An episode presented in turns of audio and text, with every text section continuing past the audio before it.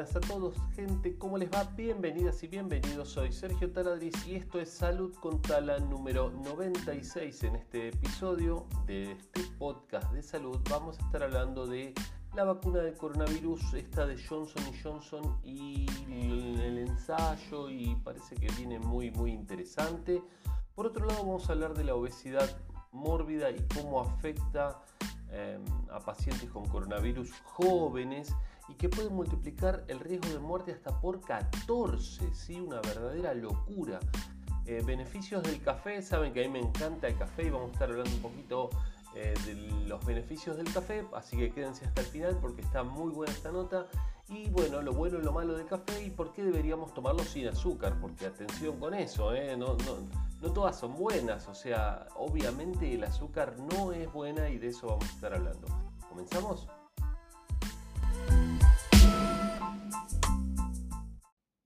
Coronavirus. Johnson Johnson inicia la fase 3 em, de la vacuna con 60.000 voluntarios. ¿sí?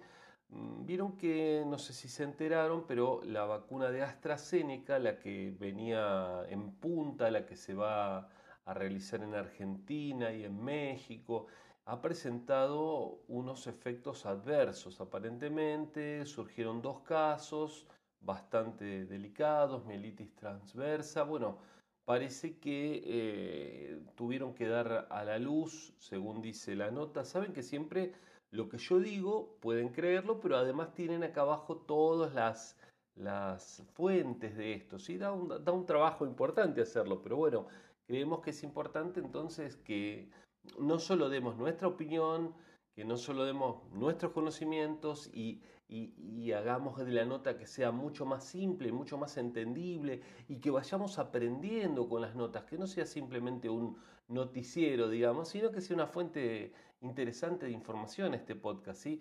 Pero bueno, saben que las notas siempre están acá abajo. Entonces, em, luego de que el presidente Donald Trump eh, insinuó que la vacuna de Pfizer podría ser la primera en en aparecer, eh, bueno, parece que aparecieron estos problemas, ¿no? Entonces, eh, Johnson Johnson y otros, y otros vienen trabajando con esta, para esta vacuna, ¿sí? Para solucionar esta pandemia mundial y por supuesto porque son empresas y como toda empresa quiere ganar dinero y se imaginan la fortuna que van a ganar quienes produzcan la vacuna primero fundamentalmente, pero también la vacuna que sea más popular, la que te presente menos efectos adversos, la que los gobiernos elijan.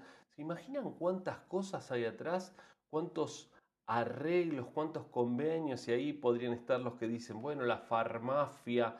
No, bueno, o sea, son empresas y las empresas quieren ganar dinero, pero ustedes no querrían una vacuna hoy segura que se puedan aplicar, que dure toda la vida de ser posible, que no tenga efectos adversos y que puedan salir a la calle y hacer su vida perfectamente normal como a principio de, este 2020 sin ningún problema y que nos olvidemos de toda esta maldita pandemia. ¿No quisieran eso? Bueno, eh, bien. Entonces, eso está saliendo mucho dinero también. Estas investigaciones entiendan que cuestan fortunas para los laboratorios, ¿sí? Y que muchas veces tienen que tirar toda la basura porque no sirvió. Esperemos que sirva. Esperemos que sirva, por ejemplo, la de, la de AstraZeneca también, pero ha tenido estos problemas. Entonces, hay una razón muy simple que explica la magnitud de todo esto. La vacuna de Johnson Johnson sería una sola toma y no de efecto temporal como la de AstraZeneca. Opa, Importante esto. Y tengamos en cuenta otra cosa, la vacuna de Johnson Johnson es eh, de alguna manera el mecanismo similar a la Sputnik B, eh, la vacuna rusa, que vamos a estar hablando en este o en otros podcasts también. ¿sí? Es Sputnik B, no Sputnik 5, ¿eh? no, porque no estuvo el 3, 4, no, no, Sputnik B de vacuna. Bueno, porque se hace con, el, con el adenovirus, humano, no el de los eh, primates, no el de los simios. Entonces es muy probable que eh, tenga menos efectos adversos. ¿sí? La de AstraZeneca se hace a partir de monos. Eh, se toman, la, base está tomada a partir de monos. En cambio, en la, de, en la rusa y en la de Johnson eh, está hecha a partir de, humanos, del virus humano, ¿sí? Bueno, esta vacuna eh, está basada en adenovirus, adenovirus, ay, qué palabras me cuesta un poco, adenovirus humano y eh, es muy temprano, eso es lo que pasa también. Y las primeras etapas em, demostró ser efectiva para generar la respuesta inmune contra chimpancés, en chimpancés. Bueno, la cuestión con esto también es que 60.000 voluntarios, 60.000 personas, aparentemente es el ensayo de fase 3 más grande de la historia, 60.000 personas se presentaron y, van a participar de este mega ensayo, obviamente para tratar de obtener em, los resultados más rápido, porque si yo pruebo esto en más personas y veo que no hay efectos adversos o que son mínimos, bueno, es mucho más importante y mucho más valedero que hacerlo en un grupo pequeño de personas, ¿sí? Así que bueno, ojalá vamos para adelante, Johnson y Johnson, no sabemos lo que valdrá esa vacuna, no sabemos lo que valdrá, porque creo que es bastante más cara que la que ofrecía AstraZeneca, que le iban a ofrecer a precio de costo prácticamente, ¿sí? Así que bueno, vamos a ver qué pasa. Igual no iba a ser tan cara como la de Moderna, aparentemente, eh, la de Bill Gates, y, tampoco como la China, así que bueno, esto es todo un tema industrial, esto de... pero bueno, eh, ojalá que aparezca, ojalá que aparezca. Y tenemos la rusa también, atención, que tenemos la vacuna rusa que dicen que la van a dar gratuitamente. Bueno, esperemos que se fabrique masivamente, que realmente se pruebe, que funcione y si va, excelente, vamos con la vacuna rusa entonces. Bueno, pasemos a la segunda. La obesidad mórbida en jóvenes multiplica por 14 el riesgo de eh, complicaciones por COVID.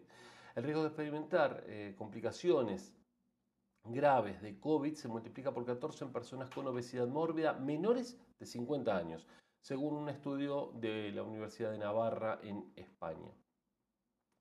Se observó que las personas con obesidad mórbida tenían el doble de riesgo de ser hospitalizadas por COVID y también se multiplicaba por dos el riesgo de sufrir complicaciones graves. Ahora, ahora, ahora explicamos cómo, por dos, por dos no me dan los números, ahora les explico. El mayor riesgo en los más jóvenes. Entre las personas con obesidad mórbida se vio que en aquellos que eran menores de 50 tenían un riesgo notablemente superior en comparación con personas de la misma edad y sin obesidad mórbida, 5 veces más de ser hospitalizados e incluso 14 veces más de experimentar complicaciones graves de la enfermedad. ¿sí? Este riesgo atañe tanto a hombres como a mujeres, o sea, hombres o mujeres obesos con obesidad mórbida, Mórbida se refiere cuando es una obesidad, eh, se llama de grado 4, por ejemplo, cuando el índice de masa corporal es, muy, muy grande y entonces aumentan muchísimo los riesgos cardiovasculares. Toda obesidad es mala, pero hay distintos grados de obesidad. ¿sí? La obesidad mórbida es la que se asocia ya con la aparición prácticamente indefectible de enfermedades. ¿sí? O sea, cuanto mayor es la obesidad, mayor probabilidad de, de tener efectos cardiovasculares y problemas cardiovasculares y otros, pero bueno, eh, toda la obesidad es mala. Acuérdense que tenemos un taller de nutrición y ayuno intermitente en nuestra página web www.institutotaladriz.com.ar que seguramente podrá ayudar a no solo a personas con, obesidad, sino es muy útil para todos. El tema del, ayuno intermitente mírenlo, búsquenlo en, internet, porque realmente es, para mí es una revolución lo del ayuno intermitente, es algo excelente. De hecho, yo, por ejemplo, estoy hablando en este momento y van, no sé, 12, 12, 12 horas que no, no como y, bueno, y van a pasar otras, no, más me parece. Bueno, no sé, van muchas horas, eh, pierdo la cuenta porque realmente no, no, no, me estoy fijando y no estoy pensando en eso, no, no, no he desayunado y, acá estoy sin ningún tipo de problema creo. Bueno, no, no, eh, realmente es así, es muy bueno. Bueno, vamos a la próxima noticia, que esto está siendo largo, ¿sí? Beneficios del café, sí, como me gusta mucho el café y siempre estamos hablando del café. Pero fíjense qué interesante. Acá dice, em, beneficio del café reconocido por la Universidad de Harvard. En 1991 el café fue incluido en una lista de posibles carcinógenos, o sea, sustancias que podrían producir cáncer, por la Organización Mundial de la Salud o la OMS pero para el 2016 fue exonerado ya que la investigación encontró que la bebida no estaba asociada con un mayor riesgo de cáncer. ¿Se acuerdan que en episodios anteriores, y les pido, miren episodios anteriores, todos son interesantes, de todos van a aprender muchas cosas, así que miren los episodios anteriores y recomiéndenlos también, ¿sí?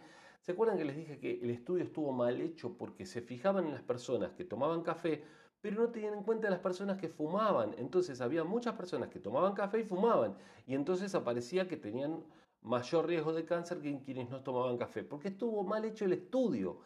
Entonces, el, el, problema del cáncer era porque fumaban, no porque tomaban café. Bueno, ¿se entiende? Eso es la ciencia, ¿ven? Cómo hay que hacer bien las cosas, prolijas, informarla a otros, que otros las revisen. Y es un poco, ya que estamos hablando de esto, lo que no sucedió con la vacuna rusa. Sí, que parece que la fase 3 se la saltearon, vamos para adelante, ellos dicen que la hicieron, pero no, no, dan, los, no dan los tiempos para que hubieran hecho realmente estudios de fase 3, que son los que ya se prueban en voluntarios humanos. Así que bueno, eh, ahí, ahí es donde se generan las dudas. Bueno, eh, entonces, eh, aunque mm, por años el consumo estuvo asociado a connotaciones negativas, ¿sí? porque hay mucha gente que todavía cree, no, el café es malo. No, el café es bueno. Ahora, si tenés acidez y el café te produce acidez, lo entiendo, no podés tomar café. Pero si no, el café es muy bueno. Entonces hay evidencia que mm, en algunos rubros, eh, bueno, debido a la vitamina B12 o riboflamina, magnesio y químicos vegetales como polifenoles, incluyen el ácido clorogénico, ácido químico, bueno, una serie de cosas. A ver, vamos con los beneficios del café ahí concretos. Mejora la supervivencia en el, al cáncer colon rectal metastásico, o sea, el cáncer de colon que ha hecho metástasis. Ya hemos hablado en episodios anteriores, les pido que lo miren, ¿sí? Em, entonces, el café mejora la supervivencia en estos casos. Protege contra diabetes de tipo 2, ¿sí? que es la diabetes no insulino dependiente, la que se deben tomar hipoglucemiantes orales para mantener la glucemia a raya, digamos.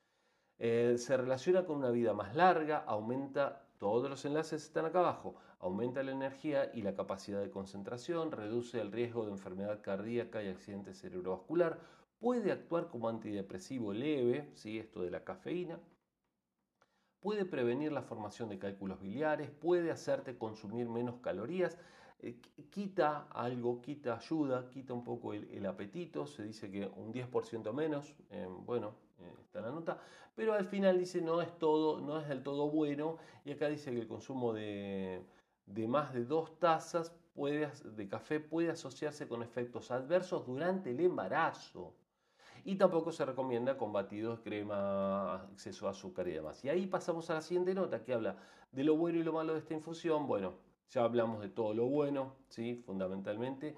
El café como infusión aporta varias cosas, cafeína, dependiendo de las cantidades, beneficiosa o perjudicial, por supuesto. Si se toman una jarra de café van a estar eh, totalmente alterados y eso no, no, no está bueno sobreestimulación, falta de sueño, por supuesto. Yo trato de no tomar café después de las 14 horas, ¿sí? Después de las 14, 15 como máximo, no, no tomar más café, ¿sí? porque dura varias horas la cafeína en el cuerpo, estamos hablando de 8 horas aproximadamente, entonces a la hora de ir a dormir todavía tenemos cafeína circulando y eso impide que podamos dormir bien. ¿sí? Así que el café hay que tomarlo hasta 2 de la tarde más o menos, después ya recomiendo que no, no tomen más.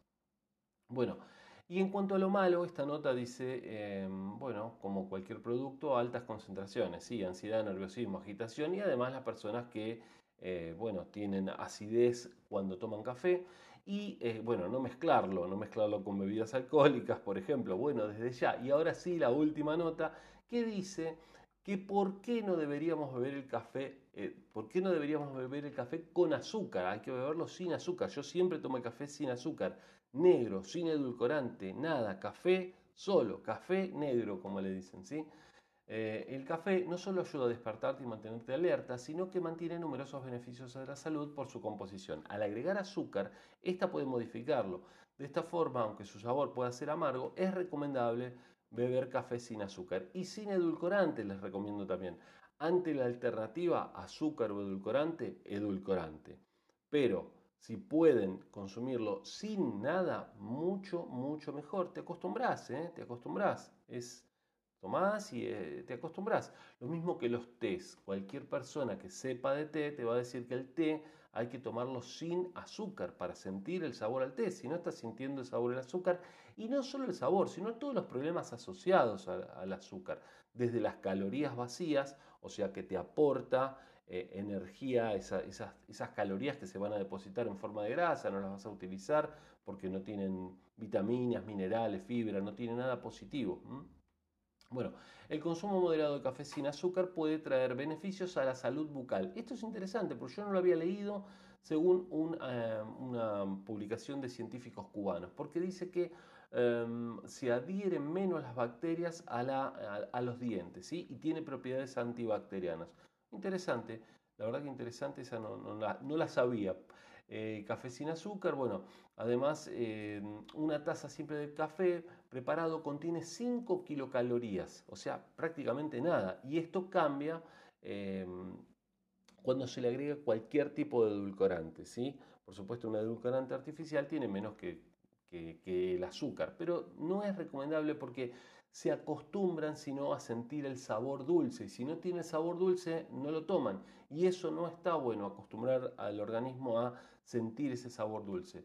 Por ejemplo, una cucharadita de azúcar puede sumar 16 kilocalorías y dos eh, cucharadas de crema espesa 101 kilocalorías. O sea, le ponen dos cucharadas de crema y están comiendo más que prácticamente dos manzanas. ¿sí? Es una locura. O sea, esos cafés de Starbucks. Sí, está bien una vez, como decís, me como un postre, me como una torta o una porción, por supuesto. Eh, pero mm, no se acostumbren a beberlo así. Lo, ideal es beber café negro. ¿sí? De esta forma es recomendable si bebes café, estás buscando perder peso, lo hagas sin azúcar. Yo les recomiendo entonces fervientemente. Tomen café, cantidades moderadas, hasta 5 tazas por día, pero sin azúcar. ¿sí?